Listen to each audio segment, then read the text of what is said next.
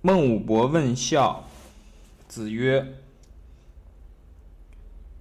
父母为其疾之忧。”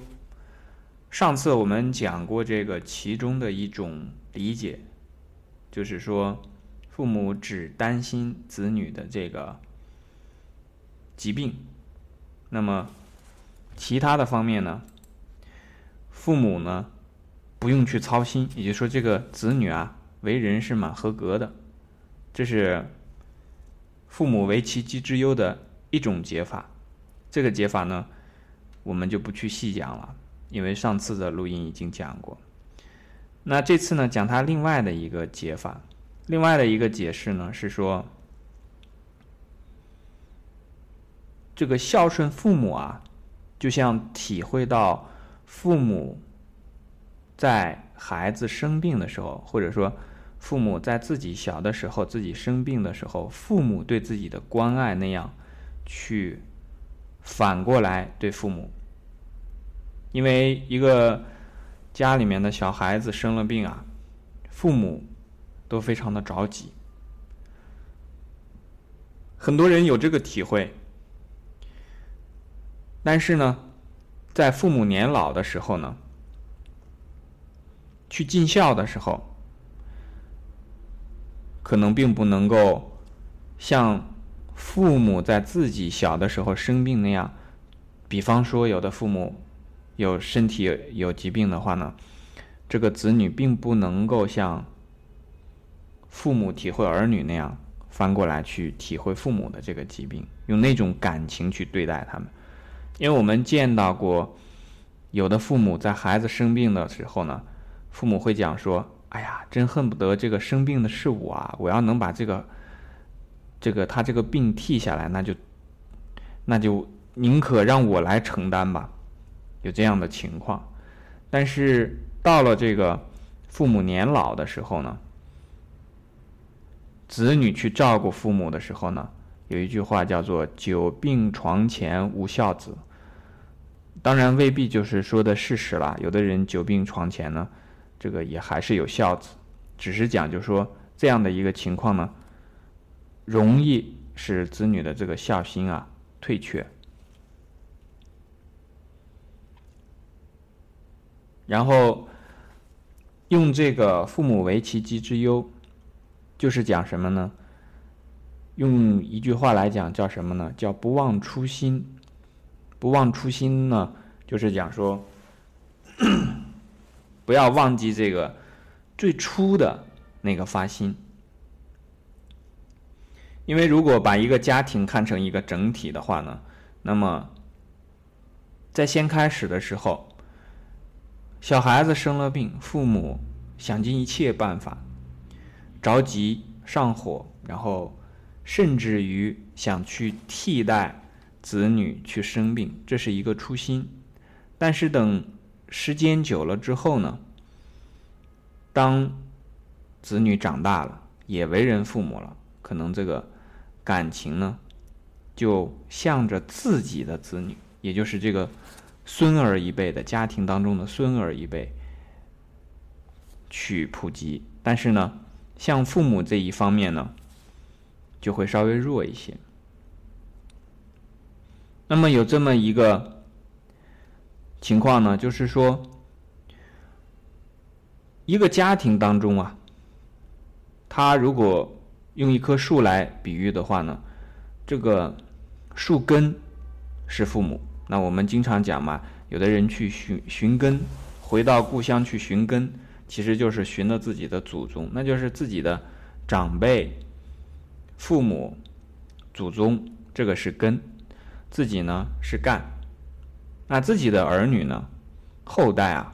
是枝叶。我们看到，在一棵树上啊，它的这个营养输送的顺序，总是由根及干，然后再到枝叶的。那对于我们这些人来讲，大部分的人来讲啊，也就是讲上有老下有小。但是从我们刚才的这个例子来讲呢，这个根。干和这个枝叶这个例子来看呢，实际上父母呢是在一个最根本的位置上，而这个子女呢是在一个末的位置上。有的时候呢，我们会不小心把这个本末给倒置了。那把本末倒置的时候呢，也没有关系。这个这一句话在这里讲说“父母为其疾之忧”呢，就是当你有的时候把本末倒置了之后呢，就让你再去回想一下，在自己小的时候啊，父母是怎样来疼爱自己的，怎样来用自己无私的这个关怀。来照顾自己的，那么这样的话呢，我们都知道，比方说这个一棵树从土里吸收了营养之后，从根部，然后根部慢慢的长出了这个枝干，那么枝干呢又生出了枝叶，到了最后呢，这个枝叶呢还会枯掉，有落叶。落叶经过了冬天之后呢，还会再重新变成泥土，去肥沃这个土壤，然后再进行这个被根部吸收，被树木的根部吸收啊，然后再来进行这样的轮回。这就是为什么在森林当中啊，有会有非常厚的这个，比方说松树的树林当中啊，有会会有非常厚的那个松毛，那个松毛。会有好几尺深。那么，这种循环呢，它不能被中断。如果呢，比方说这个做枝干的这一部分啊，它在自己的这个，就是我们平常讲的上有老下有小的时候呢，只是去顾着自己的这个枝叶，看起来顺序是没有错的，但是呢。这样下去会有一个什么结果？这个根受不了，根会被吸的太厉害。那么我们知道，现在有一个这个年代啊，才会出现这么一个词，叫做“啃老族”。其实这个“啃老族”呢，指的就是这个枝干啊，去把这个下面的这个根啃掉，吸收的太厉害了嘛。这个根部吸收的这个营养，它努力啊，它奋斗啊，但是赶不上这个。这个干枝干这一块呢，所需求的这个营养，那么这个情况下呢，整个一个植物的根部就会萎缩，就会受损。那我们知道，当一个植物的根部受到萎缩的话，那整个这个家就完了，整个这个植物就完了。那翻回头来，我们再对比另外一种情况，有的时候啊，这个枝叶啊。它会受到一些风霜雨雪、日晒雨淋。可是我们会知道，风霜雨雪、日晒雨淋，如果不是过度的话，大部分的时候呢，对于这个植物的生长是有好处的。我们虽然觉得阳光很晒、暴晒之下呢，但实际上这正是叶子去做这个光合作用，吸收热绿叶绿素，去进行这个。营养转化的这么一个好时机。我们虽然觉得暴风骤雨，那么风呢可以带来这个氧气充足的空气，那么雨呢又可以带来充足的水分，这个对于枝叶啊都是有好处的。而且呢，风到之处呢，虽然会把一些这个树叶吹掉，会把一些树树枝吹断，但是呢，它这种。这个风雨啊，这种大风，这种对于树枝树的这个枝叶的这个损坏呢，实际上是使得这个树木的生命力更强了，因为把一些长得这个过于突出的、过于外向的这些枝叶去掉之后呢，这个树的生命力更容易保有。那翻回头来，我们看，如果把一个大树的根部，置于这个阳光暴晒，或者是风霜雨雪之中呢，那我们知道这棵树肯定是活不了的。可是呢，我们翻回头来看我们现在的这个生活，我们可能并不觉得说，哎，这个啃老啊，或者说对父母不是那么之孝顺，为什么这个家庭会有什么损坏？有的人会这样想哦。那么这种情况下呢，我们就知道，这样想法的人呢，有这种想法的人呢，实际上是他的心量太小了。这个心量小是什么意思呢？他把自己呢，就当成了是那一段树干，或者再多一些呢，把这个枝叶再加上，他把这个树根呢，把这个根部，把父母这一部分啊，刨除在了自己的这个。这个家庭的这个定义范围之外，那有没有这样的植物呢？肯定有啊。比方说我们知道的一些水培植物，就是在温室里面啊，有一种植物是什么样呢？它不用土，它只用一些营养液。然后，比方说我们有一种植物叫做绿萝，把这个绿萝呢，它本来是可以在这个土里去长的。那它就是按照一种自然的生长方式，但是呢，还有一种就是叫用水培的方式，那就只把这个植物啊放在这样有营养的这个呃液体当中泡着，那这个技术呢也叫无土栽培。那我们知道呢，这个时候其实就没有土可言了，但是还有根。那么这个根呢，它只是做一个吸收营养的作用。和其他的这个就不一样了。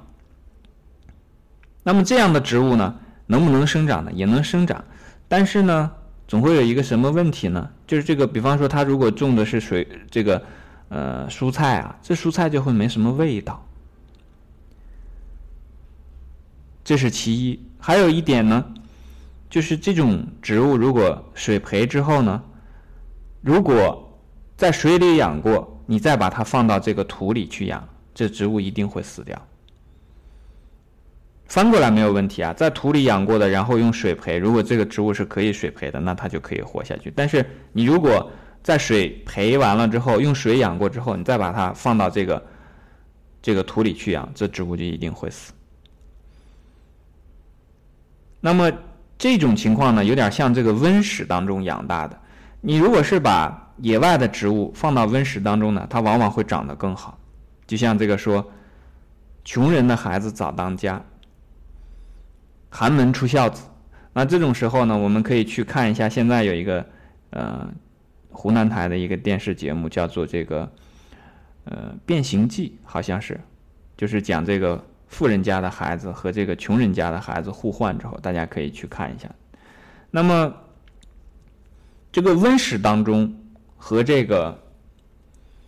自然环境下，就温室当中培养出来的这种植物啊，就好好比说，对于我们人来讲，就是小孩子在这种呵护下长大之后呢，他的这个生存能力会比较差。那对应于我们的一个现实的家庭当中来讲呢，比方说，有的家庭就采用这种啃老的方式。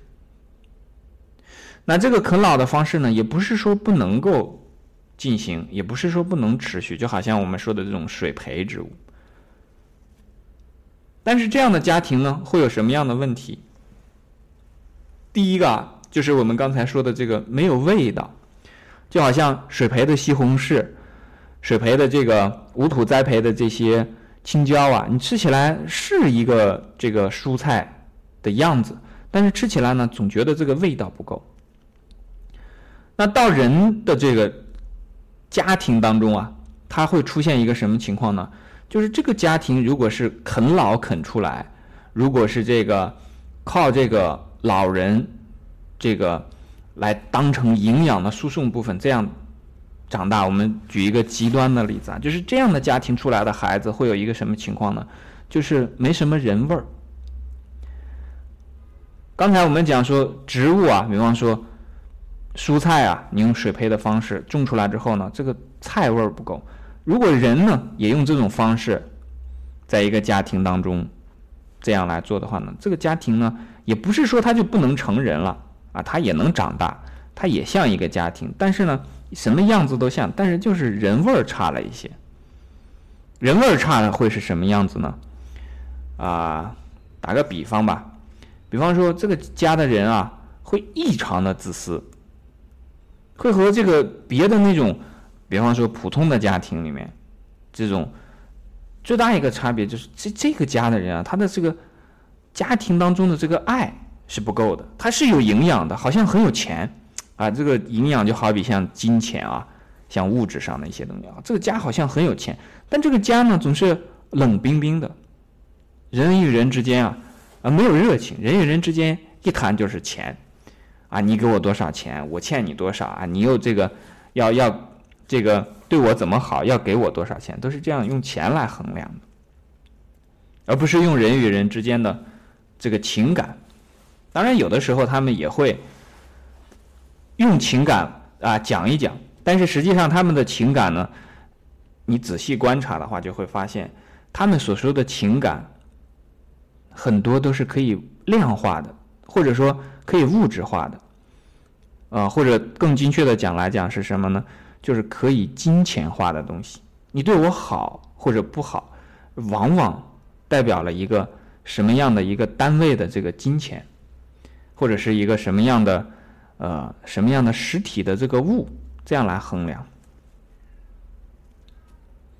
这是这个，如果一个家庭当中的这个。如果是出现了这种像水培一样的这样的一个家庭啊，这是其一，就是人味儿不足。其二呢，就是我们刚才讲的说，水培的植物呢，如果你把它真正放到风雨当中啊，它经不起这个风雨的历练。一个家庭啊，如果它是本身是有爱的，是在这种正常的环境下存在的，那么这个家庭呢，一般抗风险的能力比较大。但如果是靠这种啃老的方式，因为啃老嘛，那这个子女的这个自身的生存能力本身就会有问题。当社会发生一些动荡变化的时候呢，因为社会的经济发展它也不是说总是会一直向上，有的时候也会发生这个经济危机啊、社会动荡啊这种情况。那么这种 啃老的家庭呢，它就会容易衰败。为什么呢？呃，两个原因。一个原因呢，就是本身这个啃老的家庭当中啊，他这个人呢，尤其是到了后辈，这个儿子辈、孙子辈的这个自己的独立的这个能力啊比较差。为什么？因为他都是靠长辈的这个这个输送营养这样的方式来成长的嘛，他不是靠自己的这个茁壮生长来长大。再有一点是什么呢？就是这样的家庭呢，他互相之间的这个关心啊，会比较差。长辈总是去宠爱啊，他不是这种正常的这种爱，因为正常的爱里面呢，也包括了一部分严格、严厉的要求，也包括了一部分这个呃拒绝。但如果是宠爱呢，就总是会以一种这个超过。平常的适度的这个情况下的，就是过度的这种这种溺爱，那么这种情况下呢，这个反向过来呢，由这个晚辈对长辈的这个这个爱啊，这个感情啊就会不足。其实那个长晚辈对长辈的爱，其实用以前的话来讲呢，就是指孝道。孝其实就是一种爱，只不过它是特定指这个晚辈。对长辈的父子之间的，那么父母和儿女之间的这么一种关系，儿女对父母的这个爱呢，我们就给他定一个名词，哎，就叫做孝。由于他没有这种很强的感情上的这个联系呢，遇到了这个风雨的时候，比方说前一段时间，我们知道啊。在这个昆明的这个火车站发生了这个事情当中呢，就有这个子女跑掉的，然后把这个父亲还是母亲留在那儿，然后这个最后父母当然是发生了这个惨剧。那么这是一种情况啊，还有一种情况呢，刚才讲的是一种比较快速的这种这种激烈的这种变化。这样的家庭适应不了，还有一种呢，就是说，比方说社会变革的时候，经济开始衰退的时候，当父母向子女的这个输送的这个营养的能力不够的时候呢，这个子女不但自己立不起来，而且还会反向的去向父母要求。那我们也现在也听说过这种，就是什么啊，子女逼迫父母来继续或者说呃维持这个对他们的这个这个这个物质上的这种输送。那么我们知道，在这种情况下呢，实际上父母。他随着年龄的越来，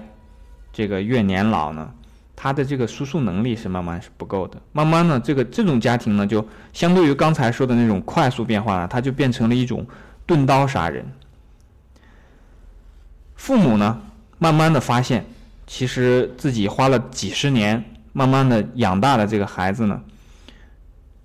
以前的这个爱呢，没法持续，甚至慢慢的会产生一些厌恶。